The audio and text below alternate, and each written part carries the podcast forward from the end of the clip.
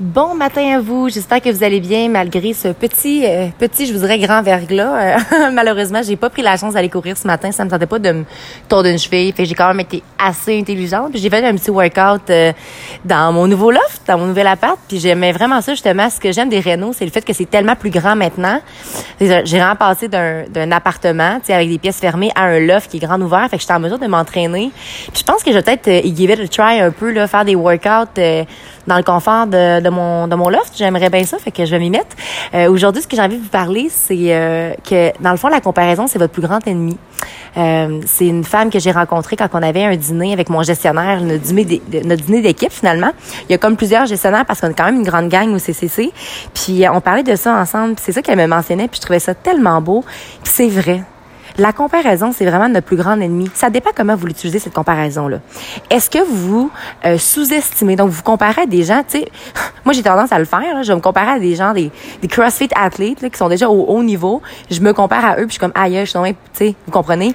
Euh, mais en même temps, je vous dis ça, ça peut être un exemple, mais c'est sûr que je me, je me rappelle toujours que pour se rendre là, ils ont travaillé puis ils ont fait des efforts. En fait, la comparaison est bonne dans un sens où si tu te compares envers toi-même.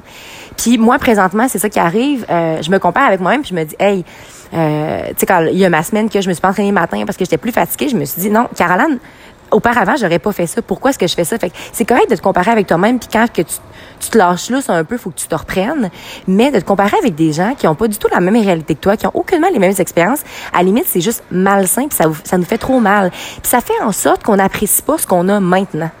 On n'apprécie rien parce que tout ce qu'on fait, c'est Ah, mais elle, a le ça. Ou Ah, je vais être heureux quand je vais avoir tel genre. Ou Ah, je vais être heureux quand je vais avoir le chum, ou ma vie, ou mes enfants. Ou... Mais tu sais, si vous attendez toujours après quelque chose d'autre qui est extérieur à vous, ou vous attendez, vous vous comparez avec des gens qui ont aucunement la même réalité que la vôtre, vous vous dites, ah, quand je vais ce shape-là d'une fille qui a même pas la même, tu sais, que vous êtes même pas fait pareil, vous êtes, tu sais, ça a aucun rapport, ça n'a aucun rapport. Apprenez donc à vous aimer maintenant, tu sais, puis à vous dire, OK, que vous voulez avoir la meilleure shape ever de vous et arrêtez de vous comparer avec les autres tout simplement, tu sais. Puis il y a du monde là, justement là, qui ont un métabolisme super rapide, qui peuvent manger n'importe quoi, puis qui vont avoir une belle shape pareille. Alors que des gens qui vont mettre des, des tu sais, moi c'est mon cas, moi je vais mettre les les efforts les plus acharnés possibles, puis tu sais c'est long avant d'avoir des résultats parce que mon métabolisme il est comme ça. Toutefois, je suis très forte. Fait que ça, c'est ma particularité à moi. Tu sais, tu peux mettre 300 livres au squat, il n'y en aura pas de problème. Pour moi, c'est facile. Puis ça a été facile assez rapidement. Euh, parce que à la base, j'étais forte, d'attitude d'attitude. Fait qu'à un moment donné, ce qui est important, puis ce qu'il faut que vous réalisiez, c'est que à la base, vous avez des forces des forces que d'autres personnes n'ont pas nécessairement. Vous avez des faiblesses aussi que d'autres personnes ont peut-être pas nécessairement. Au lieu de vous comparer, ok, avec vos faiblesses, avec d'autres personnes que pour qui eux c'est leur force, vous faites juste plus de mal. Hein?